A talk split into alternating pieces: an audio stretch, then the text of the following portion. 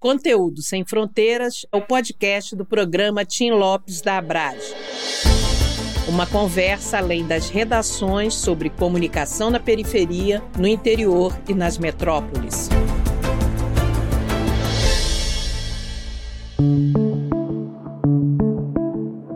Gente está começando agora o MesaCast do programa Tinho Lopes da Abrage. E a gente vai conversar hoje com duas feras, dois jovens talentos que já estão na pista há muito tempo, apesar da idade, tá? Que eu tenho uma super admiração, né, pelos dois. E a gente, para fazer essa conversa de hoje, a gente fez uma conexão Rio-Salvador, tá? A gente vai falar de produção de conteúdo nas comunidades, as dificuldades, como é que vocês encontram as pautas, como é que faz esse recorte de pautas, a construção desses novos veículos, como é que se faz para disseminar o bom conteúdo e também também as questões de segurança. A gente vai falar sobre isso e muito mais com essas duas feras. Vamos conversar com Anderson Araújo, de Salvador, direto de Salvador, e Edu Carvalho, direto do Rio de Janeiro. Eu sou Angelina Nunes e a gente começa agora um bate-bola muito especial. Anderson, oi. Edu, oi. Oi, gente. Oi. Oi, Anderson. Oi, Edu. Que bom, a gente conseguiu juntar essas duas feras que eles têm muito trabalho. É difícil conversar com os dois ao mesmo tempo. Foi uma ginástica. E você sabe que eu não estou nem no Rio agora, né? Eu estou falando com você diretamente de São Paulo. Então é juntar Rio, São Paulo, Salvador.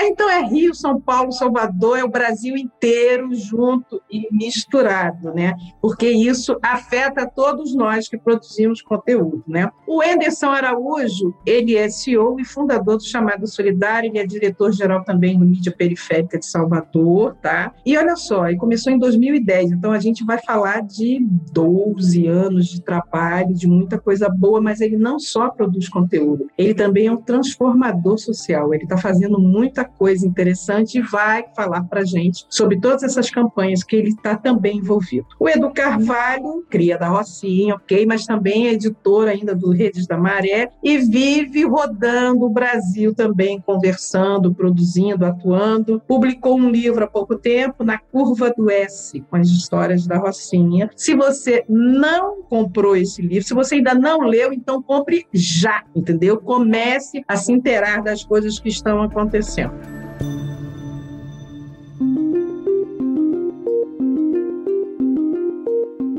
Anderson e Edu, eu vou fazer logo uma provocação para vocês dois. Como é que é produzir conteúdo nas comunidades, produzir conteúdo de qualidade? Qual é a dificuldade? Por que, que vocês resolveram começar a fazer esse tipo de falar sobre e falar para a comunidade? Primeiramente, acho que eu parto da premissa de o que, que é produzir conteúdo de qualidade, né? Porque no Brasil, acho que hoje, o Anderson talvez concorde, ou acho que eu acho, pode até discordar, quando a gente começa a falar falar de comunicação periférica, favelada, sobretudo negra, as pessoas começam numa dissociação de que seja uma coisa à parte do que é comunicação. Mas comunicação comunitária, quando a gente fala comunicação comunitária, a gente está falando de comunicação que fala de serviços a luz que faltou, o esgoto que está céu aberto, a falta de saneamento, as pessoas que estão passando fome. Então, de certa forma, a comunicação comunitária é feita não pelo território. O território não pauta a comunicação nesse sentido. São as pessoas que vão pautar a comunicação, mas a comunicação não pauta esse lugar porque o sentido da comunicação existir é levar informação sobre serviços ou a falta deles a qualquer lugar. E aí você tem as interferências do território. Aí chega na grande discussão que é hoje. Por que, que a gente tem que pautar, introduzir o adjetivo de qualidade, né? Questão de qualidade num lugar que é uma produção de, de conhecimento. Isso por si só já é qualidade. Isso por si só, a união disso tudo, de todos esses fatores, já explicitam a qualidade. A partir dessas pessoas que estão vivendo, por que, que se torna diferencial, né? Aí vem, talvez, o chamamento da qualidade. Não é que tenha qualidade ou não, mas o diferencial é essa pessoa que está reportando o que está acontecendo na comunidade, na periferia, é uma pessoa que vive aquilo dali. Então ela sente na pele. Uma brincadeira que eu fazia há muito tempo, as pessoas perguntavam para mim qual é a diferença do que você faz, né? Comunicação comunitária para comunicação comunicação. Eu falei, nem a maior diferença é que quando tem um tiroteio na Rocinha, por exemplo, Caco Barcelos pode sair de São Paulo, ele vai pegar o avião, ele vai descer no Santos Dumont, ele vai entrar na Rocinha, ele vai fazer a cobertura do tiroteio, ele vai voltar. A diferença do meu texto e do Caco é que eu vou estar dizendo que eu continuo ali sendo vítima daquilo. Então começa aí, né? Porque você está introduzindo elementos que são muito individuais e também coletivos e que vão abrindo horizontes na hora de comunicar, porque aí você introduz diversas coisas que no macro as pessoas não pensam muito, ou, ou por simplesmente não viverem essa realidade. Aí é o trabalho que durante muito tempo você começa a lapidar para ele se tornar qualidade e qualidade para todo mundo eu concordo com o que o Edu traz, né? A gente caminha na mesma linha, mas chega numa parte que a gente segue para caminhos diferentes, porque quando a gente começou a produzir conteúdo para o, o, mídia, a gente pensava muito nisso, né? De falar sobre iluminação, poste, não sei o quê, mas para a gente era mais uma coisa, mais um do mesmo. E a partir disso, a gente passou a querer empoderar a comunidade. Como é que a gente empodera a comunidade com o nosso veículo de comunicação, com o que a gente tem nas mãos? Porque muito pouco a comunidade tinha acesso aos direitos. Era cobrada, é muito cobrada sobre seus deveres, mas muito pouco empoderada sobre seus direitos. Então, a gente começou a construir um jornal impresso que dialogava com isso, com os seus direitos, seus deveres, lógico, mas muito mais com seus direitos. Quais são os direitos que o morador da comunidade tem? O seu direito de cobrar a iluminação pública. É que a gente entra nesse quesito dos serviços, de cobrar a iluminação pública. Por que, que você tem que cobrar a iluminação pública de qualidade? O ônibus em horários que você possa participar da cidade, que a gente chama aqui de fazer parte da cidade, né? de ir para o teatro e voltar no horário que o teatro acaba, de ir para o cinema e voltar. Então, além de toda estrutura governamental, tem que ter dentro da comunidade, né? Muitas vezes é só o braço armado que está presente, mas de cobrar escola, saneamento básico, posto de saúde, enfim, e uma polícia participativa, porque muitas vezes a gente critica a polícia, a forma que a polícia entra nas comunidades, age nas comunidades, mas é a forma errônea e truculenta que entra, mas não é que nós sejamos contra a presença do bom policial, do policial que trabalha para a comunidade, porque tem muito policial que você passa aqui, por exemplo, Salvador, tem muita roda de capoeira que você vê o policial passando, aqueles policiais que andam caminhando, vocês devem ter visto, visto vídeos por aí circulando. O cara para para jogar uma capoeira, o cara para para tocar um saxofone com o cara que tá fazendo o som ali no barzinho, o cara para para tocar uma música. Então, o Raul Santiago fala muito disso, né, quando vem falar sobre as UPPs, a BOP, enfim, a gente fala que essa guerra é de amigos negros que são da periferia com outros amigos negros que são da periferia, só que eles acreditam que estão de lados opostos. Estão numa chamada guerra às drogas, estão de lados opostos, mas quando tira a farda e o outro larga o fuzil, muitas vezes aqueles caras que nem cinco vezes favela, não sei se é o quarto episódio que fala que mostra isso, né? Os moleques crescem juntos se separam nessa divisão de oportunidades. Quem tem oportunidade a quê? Quem tem acesso a quê? E o que sobra para quem? Então, o jornal ele vinha muito nessa linha né, de empoderar, de fazer as pessoas pensarem não só de trazer essa coisa do serviço, do, mas fazer as pessoas pensarem e colocar em prática esses seus direitos de e cobrar, de votar no cara, mas votar sabendo por que está votando, não porque tem uma caixa de cerveja, tem um dinheiro para pintar o muro, mas o que a gente buscava era muito isso e era a dificuldade, né, de como é que a gente produz um material de qualidade falando sobre direitos e empoderamentos para a comunidade, para a periferia. Vamos usar exemplos. E aí eu queria falar sobre a questão financeira, educação financeira. Edu deve ter esse exemplo na Rocinha, que é o cartão emprestado de Dona Maria que circula na rua toda. Então, peraí, vamos, Dona Maria, a senhora não pode ficar emprestando o cartão tanto assim. Lógico uma coisa comunitária, mas a senhora tem que se ligar, porque aqui a senhora paga juros, fulano deixa de pagar, atrasa, e aí sobe juros aqui e ali, fora o uso exacerbado, né? Ah, compra a TV de mil reais, 12 vezes de 150. A pessoa acha que está na vantagem, vai lá e compra. Então, é você comprar o necessário. Então, como é que a gente fala da educação financeira? Usando exemplos. Exemplo da Dona Maria, que presta o cartão. E no final tem lá, ó, você compra o necessário. Não é comprar e dividir de 12 vezes, se endividar para o ano todo. Então, a gente buscou ferramentas locais, com as próprias pessoas. Falar do futebol na comunidade usar o campeonato e usar fulano de tal foi artilheiro. É, usar o futebol de, de feito na, no beco com sandália, né? Quantas vezes a gente pegou o jornal e aí entregou na mão dos caras, na rua e tal, aí os caras, pô, olha lá o final do campeonato tal, ó fulano aqui, ó seu Zé, ó não sei quem. É isso interessante. Eu faço uma provocação a você e a Angelina, que fez parte de outros veículos de comunicação, porque a pergunta inicial é muito boa, mas ela também ela traz um questionamento. Por que, que a gente vai empregar ou exigir um certo tipo de qualidade na comunicação que é feita nos territórios periféricos e, ao mesmo tempo, a gente não faz assim? A comunicação que está sendo feita nos grandes veículos, ela é de qualidade? Quando eu me referi na primeira pergunta da produção de um conteúdo de qualidade, é porque não é mentiroso, é porque não é fake. Claro. É porque não é uma boataria, é porque não é feito de orelhada, é porque não é feito da redação sobre uma coisa que está acontecendo a quilômetros de distância por preguiça de não querer ir. Por isso que eu me refiro à questão de produção de conteúdo de qualidade. Para mim, produção de conteúdo de qualidade está estritamente ligado à apuração rigorosa. É uma apuração de qualidade. Ficar dentro da redação, sentadinho no ar-condicionado, desculpe, isso não é jornalismo, isso aí é outra coisa. E até porque as redações nesses territórios né, periféricos, favelados, espalhados pelo Brasil todo, as redações são ambulantes, né? Uma hora é a Lan House, outra hora é a laje, outra hora é o beco, outra hora é, é a. É, outra hora é onde dá, entendeu? É onde dá, da forma que dá, e você comunicar e conseguir fazer isso da melhor forma possível. Se o Anderson consegue comunicar isso tudo e explicar para Dona Maria que não é possível fazer o uso coletivo do cartão dela e criou um senso ali de entendimento, a informação chegou e por que que chegou? Porque começou a burburinho que estava sendo emprestado e aí vamos entender isso, quais são os impactos disso para esse local, para sua vida. Se ele conseguiu com mídia, cara, a gente replica essa história e você vai criando outra, e aí é o senso, é o senso de percepção, de empatia, de pertencimento do local, dos assuntos. E aí você vai ver que o que a gente está fazendo na comunicação comunitária, periférica, favelada, enfim, é a comunicação que está pautando também a vida da pessoa que mora na Faria Lima, que mora na Avenida Atlântica, que mora em Caranguejo Tabaiares, no Recife, que é,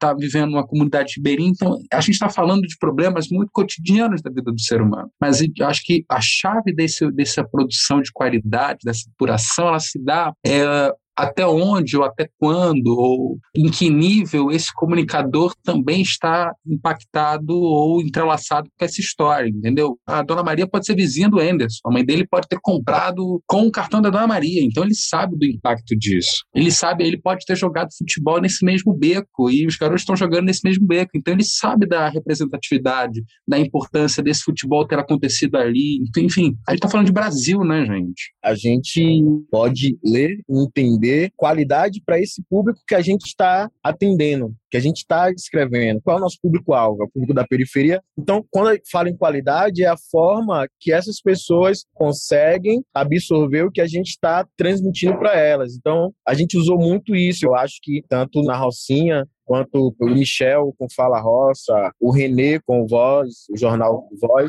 é usar a linguagem que chegue para a periferia, que as pessoas escutem, leiam entendam se vejam naquela leitura. Então, muitas vezes, quando a gente parava, eu editava o, o mídia periférica era no Word. Era uma edição bizarra. Não sabia mexer no InDesign, não tinha. O meu notebook era emprestado de uma amiga. Eu falei, velho, eu tenho que fazer. Mas quando era para escrever, quando eu sentava para escrever, falava, não, isso daqui eu tenho que escrever de uma forma que eu esteja falando para o meu amigo, para a vizinha de minha avó, e ela entenda. Então, uma vez a, a, surgiu uma pauta que as meninas colocaram sobre legalização da maconha. Eu falei, falei, não, peraí. Ela, não, a gente tem que falar. Eu falei, calma, não é também. Porque muitas vezes as pessoas acham que todas as pautas têm que entrar. Ah, é legal falar sobre legalização da maconha na periferia. E aí volto para aquilo que você falou. O Caco, quando fala isso de fora, isso é legal, beleza. Mas quando o Edu fala, quando o Anderson fala, tem uma vizinha de minha avó na frente de casa. Foi o que eu falei com as meninas. Tem uma vizinha de minha avó na frente de casa. Quando ela lê legalização da maconha, ela não vai ver nem legalização. Ela vai falar, dona Nenga, seu neto tá fumando maconha. Ele falando aqui, ó,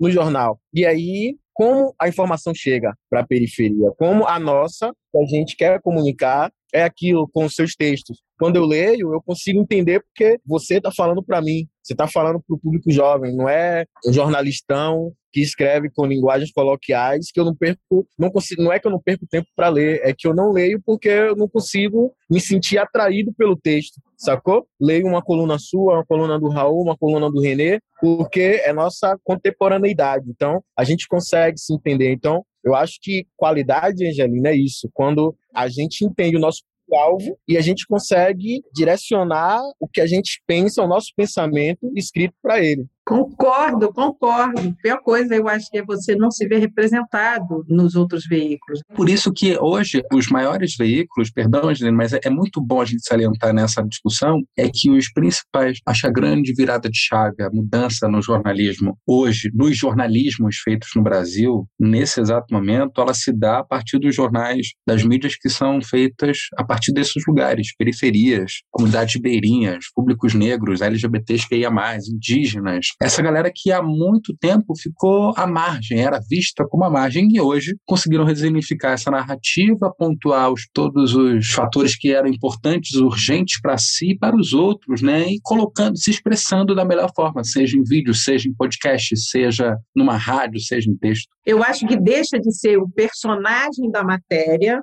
para ser, na verdade, protagonista, o cara que está fazendo, está mostrando, não, não precisa falar o que eu acho, deixa que eu falo mesmo o que eu acho. Acho que essa é a grande diferença. A contribuição que a gente está vendo e que eu vejo, eu circulo muito no interior do país, tem muito veículo, de, e aí eu volto a repetir de qualidade, porque principalmente ligada à questão de apuração, a forma como escreve, a plataforma que usa para chegar até essas pessoas, isso é muito importante. Não adianta nada uma, uma linguagem rebuscada num veículo que você não consegue comprar, né? Começa por aí, né? Você tem que comprar, e aí como é que fica? Se a gente falar um real em São Paulo ou no Rio, é uma coisa. Se a gente falar um real no interior do país, numa cidadezinha micro e tal, é muito dinheiro. Entendeu? Então, eu acho que, às vezes, quem está nas grandes metrópoles, eles se afastam um pouco, não tem conhecimento dos Brasis que existem dentro do Brasil, e isso é importante, né? Por isso que, quando eu vejo o trabalho de vocês dois, eu fico assim, nossa, que bom que eu estou vivenciando uma época e que eu estou acompanhando a produção,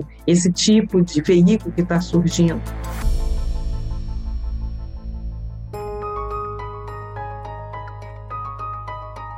Eu queria perguntar para vocês, é uma curiosidade muito grande. Eu imagino que vocês também tenham zilhões de dificuldades para disseminar esse conteúdo, para que esse conteúdo não fique restrito apenas na comunidade. Quais são as dificuldades mais que vocês têm enfrentado? Hoje, como o Edu bem falou, né? Os veículos estão mais abertos a absorver, a querer que nós sejamos esses porta-vozes dentro das comunidades que a gente passe para eles, paute eles. O que a gente passou a perceber, não sei se isso aconteceu com o Edu, é que os veículos querem que a gente seja essa fonte de forma gratuita, né? Que ah, o Edu é o menino bonitinho ali da Rocinha que faz o jornalzinho impresso e tal. O conteúdo do Edu, esse jornalista nunca vai ter, porque o Edu tá em loco, ele tá o tempo todo ali dentro, então quando acontece ele é o primeiro a saber, ele é o primeiro a escrever. Então é importante ele para mídia, para quem quer quer ter essa informação, mas ninguém quer remunerar o Edu, porque o Edu não é um jornalista formado, porque o Edu, ele não tem network, ele não é... Então, existe uma série de barreiras, além do preconceito geográfico e racial que a gente sabe que tem, que as mídias têm, né? Esse preconceito, que a gente entra em maioria das redações, a gente vê quem são os editores, quem são os jornalistas, quem é que impera aqueles espaços. Então, para eles é mais legal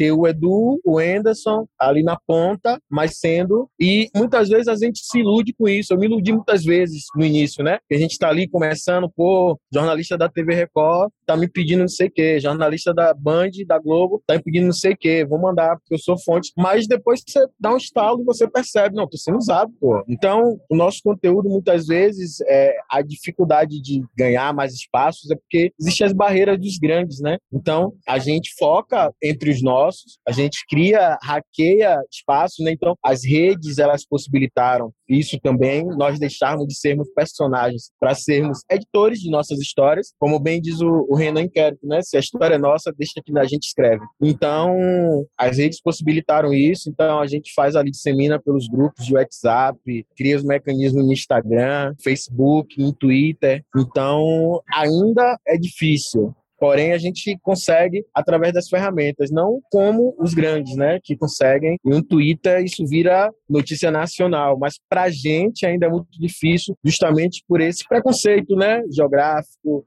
racial, geracional também, né? Porque, pô, moleque lá da Rocinha, de 20 e poucos anos, escrevendo pro UOL. Não, aí era pra. Aí o jornalista de mais anos. E aí eu falo, não, isso daqui é o espaço que eu tinha que estar tá ocupando. Então ainda tem isso, né? Tem todo esse porém. Então, o que a gente, o que pelo menos eu faço aqui, é a gente foca no nosso público-alvo, que é a periferia, que são as comunidades, as escolas dentro das periferias, e o que a gente consegue ramificar para fora, beleza, mas sem virar marionete das grandes corporações também. Você traz a, a problemática da, da remuneração, que eu acho que ainda hoje é quase primordial nesse sentido, mas passando por alguns veículos, algumas coisas que eu já fiz, e hoje, né, estando como editor executivo do Maré de Notícias, que é ligado a uma ONG, enfim, comunicar para 16 favelas ao mesmo tempo, num período onde você tem uma baixa, calcado em números, você tem baixas de assinaturas dos grandes veículos, e aí eu não preciso nem citar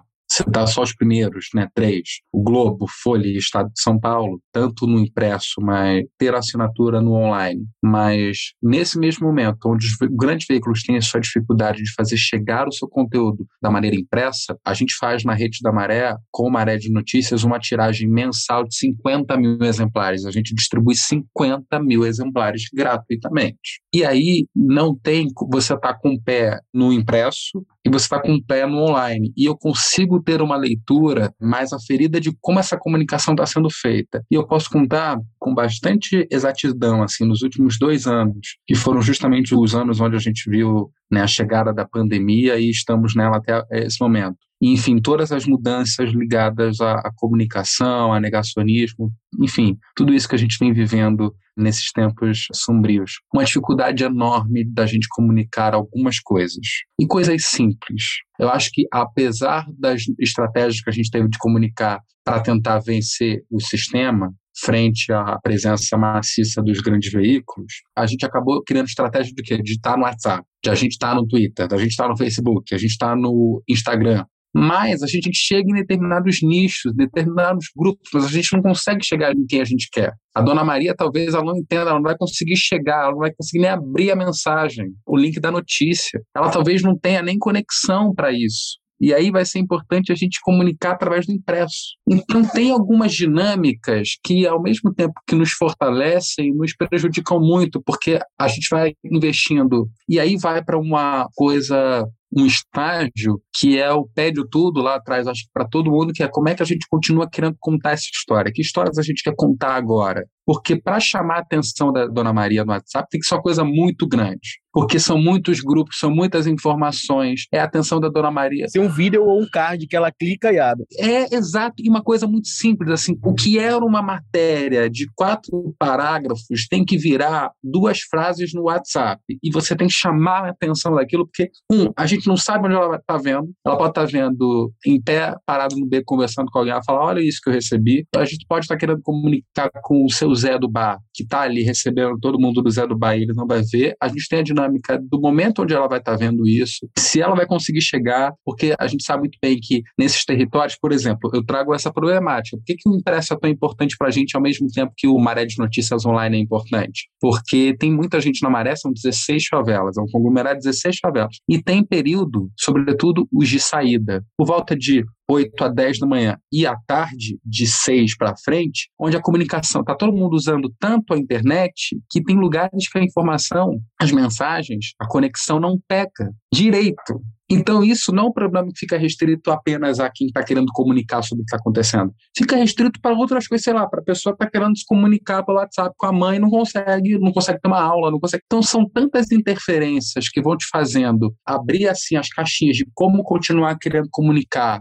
tendo essa problemática. Aí hoje você começa também a dosar, né? beleza. Você consegue ficar bem estruturado nas redes sociais, você consegue fazer estratégias para crescer, seja no Instagram, seja no, no Twitter, seja na página né, principal no online atingir outros leitores que não moram ali, mas ao mesmo tempo você se doa muito, porque em diversos momentos, né, o Anderson falou sobre isso, esse grupo, esse coletivo, esse, essa união de jornalistas favelados, periféricos, a remuneração, esse trabalho de mídia periférica não é o único trabalho que nos toma. Então você fica entre a faca e a espada, porque você não sabe, você vai tirar dinheiro da onde, entende? Então como é que você consegue tornar esse conteúdo atrativo? Ainda tem muito a questão. Acho que a gente está passando por um estágio muito bom que a importância, sobretudo com a pandemia, o crescimento exponencial das mídias periféricas nesse período foi muito importante para as pessoas até locais perceberem o quanto esse conteúdo é importante e apostar nesse conteúdo. Doar, sei lá, dois reais por mês, cinco reais por mês, porque até então o Zé do Bar, ele via aquilo, ele lê o mídia periférica, ele pode ler o Maré de Notícias, ele pode ler Vozes da Prudente, o Vozes da Comunidade, enfim, ele pode ler tudo isso, mas para ele a principal fonte de informação talvez seja o grande veículo, não seja aquilo, mas num período de comunicação tão escassa e que vem sofrendo tanto, só a mídia periférica, só a Maré de Notícias e esses outros veículos pôde falar sobre o drama que ele está vivendo com a pandemia, o impacto no bar, a morte de alguém perto, a disseminação propriamente da Covid, a fome nesse lugar, como é que está o posto de saúde, como é que se vacina nesse momento, se vacina, enfim, diversas questões que fazem ele olhar para esse veículo de comunicação com outros olhos. Passa a vizinha da avó do Ederson, passa a olhar como por que ele está falando de legalização da droga? Ele possa falar, pô, o Anderson falou para a gente se vacinar. Então, se você consegue mudando algumas caixinhas, e que são passos que, para muita gente, para quem está nos grandes veículos, isso consegue ser feito com dois textos e voilá. Mas para a gente, acompanhando essa mudança da comunicação tão ali, imerso, são passos de elefante. E o que é interessantíssimo, e eu acho muito sensacional, além do trabalho, da produção de conteúdo, né, de vocês quererem comunicar e tal, vocês também fazem trabalhos na comunidade para a comunidade, né? Vocês se envolvem, vocês são os transformadores daquele local. Eu queria que você falasse um pouquinho sobre isso, Anderson. O Anderson, antes de começar a gravar, ele estava falando que foi entregar uns cartões de alimentação e se perdeu. Ele consegue se perder na Bahia. É isso mesmo, né? você não sabe como é que consegue se perder na Bahia. Essa Bahia é tão grande gente rodou dois mil quilômetros e nesse dia a gente nem almoçou e parou uma hora da manhã do dia seguinte. Você tem noção de como é, é grande. Foram coisa de quatro cidades, quatro cidadezinhas que, segundo eles, são perto uma da outra, mas não é não. É coisa de uma hora e meia, duas horas de distância. Mas são algumas das coisas né, que a comunicação mídia periférica possibilitou, né? Com o início de tudo, a gente começou, percebeu que precisava empoderar e nesse perceber que precisava empoderar, a gente percebeu que precisava usar mais ferramentas para atingir a comunidade, né? Porque essa questão do não pertencimento à cidade. Várias pessoas que na periferia nunca foram no cinema, nunca foram no teatro. Então, a ideia de trazer o teatro, de trazer o cinema para a comunidade, mas também fazer essas pessoas se sentirem pertencentes, levar elas para o teatro, para o cinema, para estádio de futebol, fazer essas integrações sociais, sociabilidade, né? As pessoas possam frequentar os diferentes espaços da cidade. Então a gente começou a fazer isso também como dia periférica. E aí, depois de muito tempo, a gente começou a fazer ter essa ideia de, pô, as crianças, muitas poucas têm acesso a material escolar, chocolate na Páscoa, brinquedo no Dia das Crianças. Então vamos fazer isso também. E começamos a fazer. E aí, quando estourou a pandemia, a gente foi para a rua para entregar a cesta básica, como muitos coletivos que no Brasil inteiro, né? Coletivo que trabalhava com, que nunca trabalhou com filantropia, mas que está dentro da comunidade, conhece a realidade, então emergiu no problema, emergiu na pandemia. Eu costumo dizer para as pessoas isso, né? Que eu vivi e sobrevivi a uma pandemia porque eu encarei ela todos os dias. A gente estava olhando ela na cara e falando, desafio que a gente vai vencer. E a gente vencia não só ela, mas como a fome também, né? A gente distribuiu cestas básicas, a gente distribuiu quentinhas para as pessoas em situação de rua. A gente aprendeu muito durante esse processo. Eu aprendi que os moradores, as pessoas em situação de rua preferem água do que suco, do que qualquer outra bebida. Aprendi que na cesta básica precisa ter produto de higiene feminina e tudo isso foi aprendizado, foi bem antes disso virar moda, quando a gente ia para o mercado comprar, e aí a gente passava e falava, por que, que na cesta básica não vem absorvente, não vem barbeador, não vem creme de cabelo? porque é o pensamento, né, de entregar o básico às pessoas, aquilo para elas sobreviverem. Mas eu acho que a comida, ela sustenta, lógico, sei lá, 70% do que a pessoa precisa para sobreviver, mas os outros 30% a gente deixa passar batido porque não, vamos fazer, se a gente tem grana para fazer 200 cestas, vamos fazer 150, as outras que seriam as outras 50, vamos acrescentar mais coisas aqui porque as pessoas pensam sempre na quantidade, né? Vamos alcançar o número máximo de pessoas com isso daqui com pouco. Não, vamos alcançar o número de pessoas com o suficiente para elas sobreviverem, para elas viverem. Então, terem direito a uma proteína, mesmo que seja por 15 dias, a gente corre para conseguir os outros 15 dias. Então a gente aprendeu muito durante esse processo da pandemia e agora no finalzinho, né, do ano, as fortes chuvas que atingiram a Bahia, vocês deram perceber, no sul da Bahia. E aí a gente começou, né, com a campanha, eu tô até de frente para a salinha que o shopping cedeu pra gente. Foi uma coisa que começou bem de repente. Liguei para um amigo e falei, velho, vamos começar, vamos fazer alguma coisa para ajudar as famílias. A gente veio para a sala, começou engatinhando de repente entupiu a sala de coisa e tirava todos os dias, entupia. Ele deu outra sala para gente maior, entupimos a sala e estamos até hoje. Então, a gente conseguiu aprender também e ensinar sobre solidariedade, porque as pessoas que vinham doar, muitos dos voluntários eram dessa forma, chegava aqui e perguntava: "Estou precisando de ajuda? Estou precisando de voluntários?" Está precisando sim. E a gente tinha conversas constantes e aprendeu o cuidado com as pessoas, né? Porque os voluntários que chegavam aqui, teve um dia que eu comi a psicóloga porque eu preciso fazer terapia, senão eu enlouqueço. E aí eu falava para ela: "Nanda, hoje eu não quero falar sobre mim, eu quero falar sobre as pessoas que estão lá,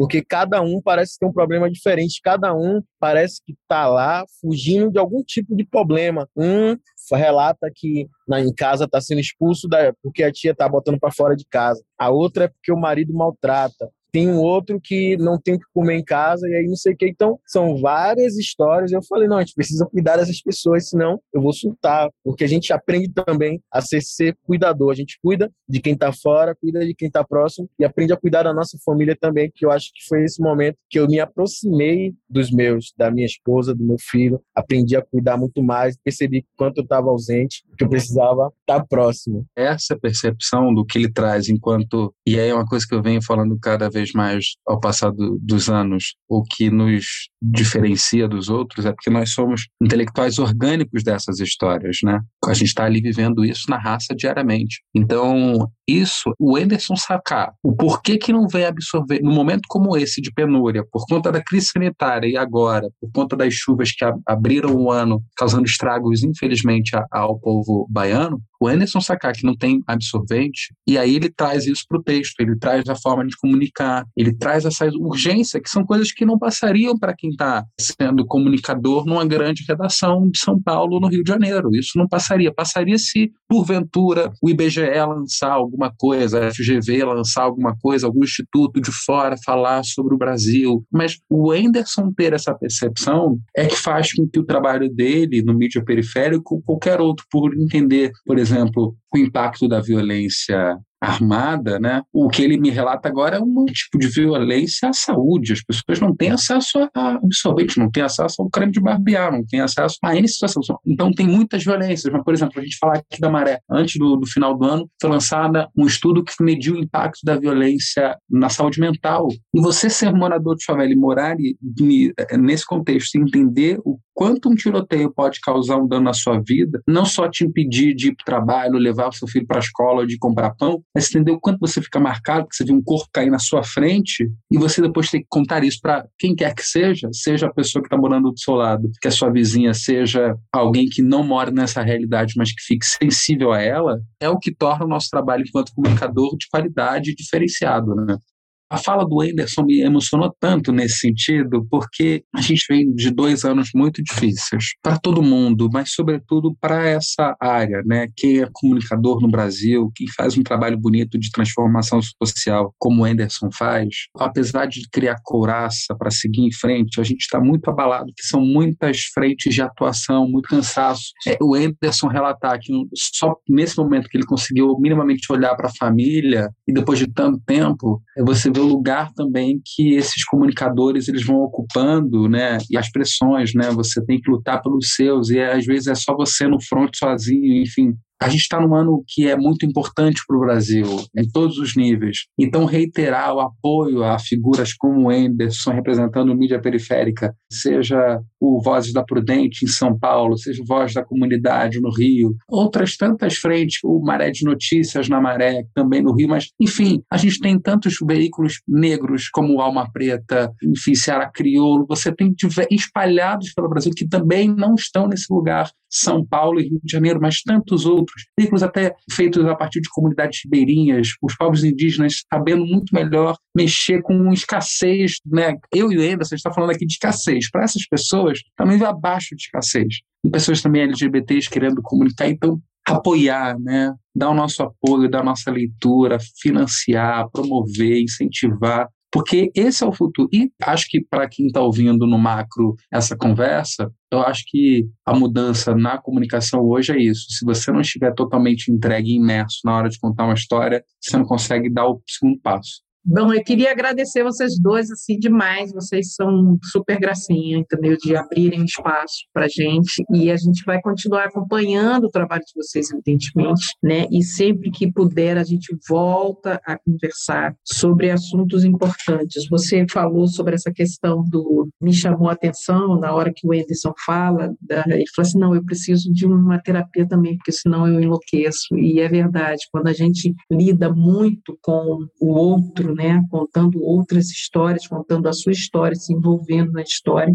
a gente precisa mesmo de terapia, senão você perde o rumo do negócio. Né? Tchau, gente, super obrigado. Eu só posso agradecer ter sido convidada pela Angelina, uma pessoa pela qual eu sou fã e tenho maior admiração, apreço pelo trabalho, é uma, é uma mestra professora, e dividir com o Anderson, é, que enfim é também um outro mestre nessa área de comunicar. Eu fico muito feliz de poder ter tirado esse tempinho, a gente conseguir alinhar as agendas para poder conversar um pouco mais sobre a nossa profissão, as nossas atuações. Agradecer também a quem está dando o nosso suporte, que você não vê, mas ela está aqui, a Heloísa Forte, que faz parte desse projeto. Enfim, abrage a você, a todo mundo. Muito obrigado. Então, agradecer pelo convite, a Heloísa, a Angelina, a Brage. Lógico que é sempre um prazer dividir as conversas com meus amigos. Eu costumo dizer que eu vivo num tempo, numa época em que eu tenho orgulho de dos amigos que eu tenho. O Edu é um desses, um cara que tem feito grandes trabalhos. O que ele escreve consegue, a gente consegue absorver quando eu leio, quando eu vejo o Edu progredindo, quando eu vejo novos trabalhos do Edu. E a gente se sente orgulhoso né, em poder dizer: Ó, oh, esse daqui é meu amigo. Porque antigamente era só quem tinha network de amigos famosos, de amigo que fazia bons trabalhos, era a galera de classe média, branca. E hoje eu posso olhar para um amigo meu lá da Rocinha, do Complexo do Alemão, de outras favelas, de outras periferias e dizer: Ó, oh, são meus amigos. Ah,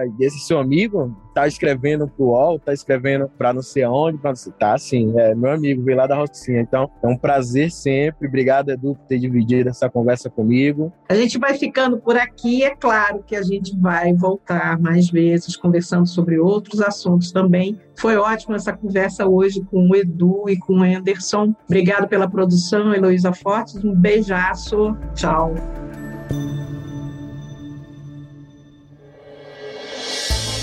Conteúdo Sem Fronteiras tem roteiro e apresentação de Angelina Nunes, a produção identidade visual de Heloísa Fortes, a edição de áudio e sonorização de Nathan Kleiman, da agência Miragem.